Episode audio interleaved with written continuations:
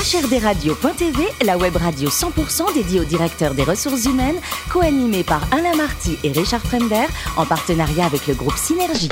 Bonjour à toutes et à tous, bienvenue à bord de HRDRadio.tv. Vous êtes plus de 12 000 directeurs des ressources humaines et dirigeants d'entreprise abonnés à nos podcasts. On vous remercie d'être toujours plus nombreux à nous écouter chaque semaine. Vous pouvez réagir sur les réseaux sociaux et notre compte Twitter HRDRadio-du-bas TV. À mes côtés pour co-animer cette émission, Sophie Sanchez, directrice générale du groupe Synergie. Bonjour Sophie. Bonjour Alain. Ainsi que Richard Fremder, rédacteur en chef adjoint de HRDRadio.tv. Bonjour Richard. Bonjour Alain. L'immobilier, on en parle aujourd'hui. L'immobilier est à l'honneur. Effectivement, nous recevons Karine Marchand, DRH d'Altarea. Bonjour Karine. Bonjour à vous tous. Alors vous êtes parisienne, titulaire d'un Master 2 spécialisé en ressources humaines. Euh, ce qui vous surprend le plus, d'après ce que je sais, quand vous avez commencé à travailler, c'est qu'il faut travailler lentement et laisser son cerveau de côté. C'est ce que vous disiez. Les temps ont changé quand même, non? Oui, un petit peu. Je vous confirme que les temps ont un peu changé depuis quelques mois en particulier. Heureusement. Alors après un stage chez Bayer, vous y restez 11 ans, vous devenez DRH d'une des filiales qui va être achetée par Siemens, mais bon, c'est la manque d'entente, vous allez quitter l'entreprise et on vous retrouve dans le groupe Casino, que les Stéphanois connaissent bien. Est-ce que c'est formateur de travailler chez Casino? Mon Dieu, effectivement, j'ai eu l'impression de retourner à l'école. Ah, carrément Oui, j'ai fait euh, trois ans chez Casino. J'ai refait une formation complémentaire, on va dire. Et puis, euh, quatre ans comme DRH chez Ramsay Général de Santé. Là encore, un autre monde Oui, alors j'étais sur du développement RH chez euh, Ramsay Général de Santé. Effectivement, je reviens au monde de la santé avec des problématiques de santé et services de, santé. Et enfin, une entreprise familiale, Altarea, cette fois DRH Group. Alors, c'est quoi Altarea pour celles et ceux qui ne connaîtraient pas hein? Alors Altaria, c'est un, un, promoteur immobilier euh, qui fait, qui est également une foncière euh, de centres commerciaux. Et puis on, on, est aussi un petit peu plus connu sous le nom de Cogedim puisque une de nos filiales de, de promotion est, n'est autre que Cogedim racheté euh, il y a une douzaine d'années maintenant par le groupe. Et aujourd'hui, Karine, ça représente combien de collaborateurs? Vous vous êtes français, vous êtes internationaux, vous êtes comment? Alors on est euh, on est français, on a on est on est principalement français effectivement. On a des centres commerciaux euh, et, euh, et des, des, flux. ce qu'on appelle les flux, c'est des gares en Italie et en Espagne, mais c'est assez assez accessoire par rapport au volume français. Euh, et on est euh, aux environs de 2300 collaborateurs si j'embarque également euh, les stagiaires et alternants, puisqu'on a une grosse, une, un, gros, un gros engagement à l'égard des jeunes et on fait un peu plus de 3 milliards d'euros de chiffre d'affaires. Sophie? Alors, on le disait, vous êtes DRH d'une entreprise familiale dont le fondateur est, l'actionnaire majoritaire. Est-ce que c'est une gouvernance complètement différente par rapport aux organisations que vous avez connues dans vos expériences précédentes? Clairement. Clairement, euh, on va dire que le métier de DRH en tant que tel euh, euh, reste le même. cependant, la fonction de l'incarner est, est, est, somme toute très différent. Alors, je vais citer quelques exemples. Bah, tout simplement une, une chaîne une chaîne de décision ultra raccourcie Mhm. puisque bah, le président euh, réfère à lui-même, hein, on va dire. Mhm. Euh, travailler avec un, un, un, actionnaire majoritaire fondateur, euh, toujours aux manettes, bah, il, il, est parti de, de rien. Enfin, ils étaient trois, trois au démarrage. Donc, en quelle année ça a débuté? Alors, ça a démarré en 94, en fait. Ah Alain a été a été celui qui a cru dans la reconversion des chais de Bercy, qui sont devenus donc les Bercy Village. Mhm. Aujourd'hui, euh, toujours un, un, un, centre commercial à ciel, à ciel, ouvert et un pari qu'il a fait en 94 euh, et qui est aujourd'hui, euh, on va dire, le, le, le, bassin de création d'Altarea.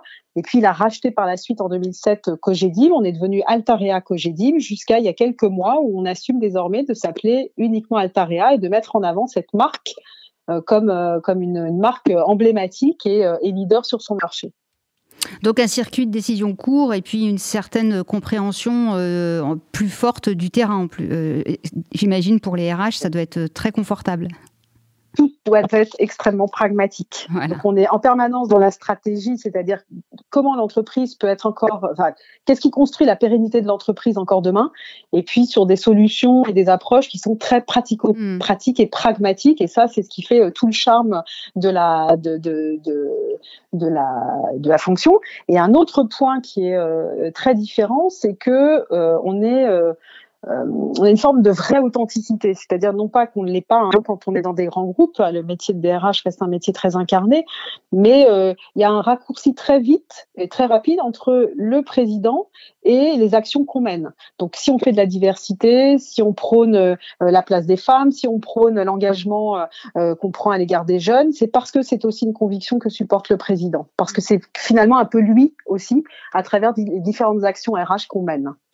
Alors à la sortie du premier confinement, euh, pendant que certaines entreprises généralisaient euh, le télétravail et, réduisaient son parc immobilier, vous, vous avez investi votre nouveau siège social, je crois, oui, à Paris. Oui, oui. et vous, complètement. Vous, regroupez 1000, salariés sur place. Euh, un petit peu plus, même, presque, ouais, presque 1300. D'accord, ah oui. Alors comment s'est passé cet emménagement? Alors, vous imaginez, euh, on rentre en confinement, on devait, alors on a reporté à plusieurs reprises notre installation dans le bâtiment, euh, et puis euh, on apprend que les chantiers doivent s'arrêter, et finalement notre chantier s'est arrêté qu'une demi-journée. Mhm. Euh, grâce à la, là aussi, hein, la force des équipes promotion, parce que en fait, notre bâtiment, on était à la fois le promoteur et puis le, et puis le, le preneur, comme on dit. Hein. Tout s'est fait à la maison. Tout s'est fait à la maison. Donc le promoteur, qui, qui ne sont autres que les collaborateurs du groupe, se sont engagés de manière assez dingue pour pouvoir maintenir à bout de bras ce chantier. Euh, qui a donc euh, qui s'est arrêté qu'une demi-journée. Et donc on a vu arriver les semaines et les semaines, et puis en se disant il faut que coûte que coûte, il faut qu'on emménage dans ce bâtiment le plus rapidement possible. Donc on est sorti de confinement euh, fin mai et on a emménagé dans le bâtiment à partir du 15 juin. D'accord. Et comment vous avez conçu cet immeuble au, regard de la qualité de vie au travail de vos collaborateurs? On a pris depuis le début des, engagements très très forts depuis la construction en fait de ce bâtiment alors c'est pas la construction, mais la reconversion, puisque c'est une réhabilitation d'un bâtiment qui existait, Cœur de Paris, et, euh, qui est aujourd'hui euh, très emblématique euh, et d'ailleurs une vitrine de ce qui est possible de faire en matière de réhabilitation immobilière. Et donc depuis le début, le choix a été fait de ne pas tout raser et de garder ce bâtiment et d'en faire euh, euh, un, un, lieu euh, qui incarne à la fois des labels écologiques, des labels verts, hein, puisque nous sommes le premier poumon vert du deuxième arrondissement de Paris. Il y a plus d'arbres dans notre environnement de travail qu'il n'y a dans le square Louvois qui est juste à côté. donc ça, c'est un engagement fort. On a pris des engagements forts en termes de d'ergonomie au poste de travail. Donc on a des bureaux qui sont à la fois spacieux, mais on a aussi fait le choix de d'installer de, des bureaux assis debout parce qu'on on croit et on, a la conviction qu'on ne fait pas que du design et du beau, on fait aussi du, des choix de santé euh, pour nos collaborateurs. On a aussi fait le choix d'avoir un restaurant servi à la place, qui est le premier de, Paris intramuros. Hein. On est là, on a un restaurant social où on est servi comme dans un vrai restaurant et qui lui est engagé euh, très socialement et sociétalement puisque euh, on a euh, demandé à notre partenaire d'avoir des, des contrats de travail pérennes, hein, de, de, mhm. de, limiter au maximum les contrats courts, les contrats précaires. On a zéro zéro plastique sur toute la partie convive. Enfin, voilà, des engagements qui vont très loin, et puis une qualité de, de, de nourriture, puisque ça fait aussi partie de la santé au travail. Mhm, d'accord. Et, et, comment vous avez travaillé, vous, en qualité de DRH, sur, sur ce projet? J'imagine que vous en avez fait un, un projet participatif aussi avec vos équipes? On a, euh, on avait une équipe euh, pilote, on va dire, d'une d'une dizaine, douzaine de collaborateurs qui, euh, qui étions investis euh, à 80% de notre temps euh, pour les moins et 150% pour les plus sur les derniers mois. Euh, et puis on a travaillé plus largement, c'était une cinquantaine de collaborateurs au niveau du groupe qui ont participé en fait à ce projet de près ou de loin, puisqu'on a la, on a eu la chance d'avoir des architectes, d'avoir au-delà de ceux qui assuraient la, la, la, construction du bâtiment, mais on a des architectes, on a nous en RH, on a été très très investis sur toutes les tous les sujets de conduite du changement, puisqu'on est passé dans un dans une optique où on a beaucoup moins de bureaux individuels, hein, dans une culture où euh, on avait encore pas mal de bureaux individuels statutaires. Euh, il y avait la problématique euh, de la, du stationnement, en tout cas de, comment on allait se rendre à Richelieu, parce que cœur de Paris, avec les embouteillages, vous imaginez bien, on, a hein, poussé, et ouais, on a poussé beaucoup la mobilité douce. Ils nous ont tous dit ça va pas marcher, ça va pas marcher, ça marche admirablement bien. Euh, et donc euh, voilà, donc une grosse une grosse partie d'investissement de, de, de, la part de collaborateurs et puis notre président et notre directeur général qui pour le coup euh, ont été investis aussi euh, de manière très très importante avec un reporting hebdomadaire de comment avancer le chantier. Et qui pour le coup n'ont plus non plus de, de bureau individuel Alors si, si, si, eux ils en ont. Il en reste deux dans le groupe, le PDG et le DG. Non, non. il y en a un petit peu plus, j'avoue, j'en ai un aussi. Euh, mais pour être tout à fait honnête, euh, euh, j'ai pris le parti de dire, moi, plaider auprès du COMEX pour dire on supprime les bureaux individuels. Et puis comme j'ai pas été suivie, ah. je me suis dit il n'y a pas de raison qu'il y ait que les fonctions support qui suivent sur le sujet, pas de bureau pour le COMEX, donc il n'y a pas de raison. Donc j'ai gardé mon bureau, mais il est très porte ouverte et et quand je ne suis pas là, il est ouvert aux collaborateurs qui souhaitent l'occuper. Alors en mode Covid en ce moment, je bien sûr, bien sûr. Euh, mais aujourd'hui où je suis en télétravail, effectivement, quelqu'un peut venir au bureau tranquillement. Exactement. Euh. Il, il, reste ouvert. Euh, Vous avez raison, Karine. Il ne faut pas se laisser faire. Dites-nous, Karine, votre vision du DRH de demain, il sera comment? Il sera orienté business Il sera toujours proche de, du Comex Il sera comment le DRH de demain? Ah, quelle, quelle, bébête sera-t-il? Je pense que plus que jamais, ça doit être un, DRH courageux et qui porte des convictions fortes. Euh, il restera, euh, comme il l'est aujourd'hui, dans la majorité des cas, proche de la direction générale du président, hein, pour ce qui me concerne. Euh, ça, ça reste important puisque les questions de capital humain, c'est ce qui fait la différence au-delà du discours. C'est vraiment ce que, ce que nous on observe hein, dans la vraie vie. Si vous avez les bons collaborateurs, la boîte elle marche. Euh, si vous faites les bons choix, si vous avez les bons leviers de motivation. Euh, donc on va rester très investi là-dessus.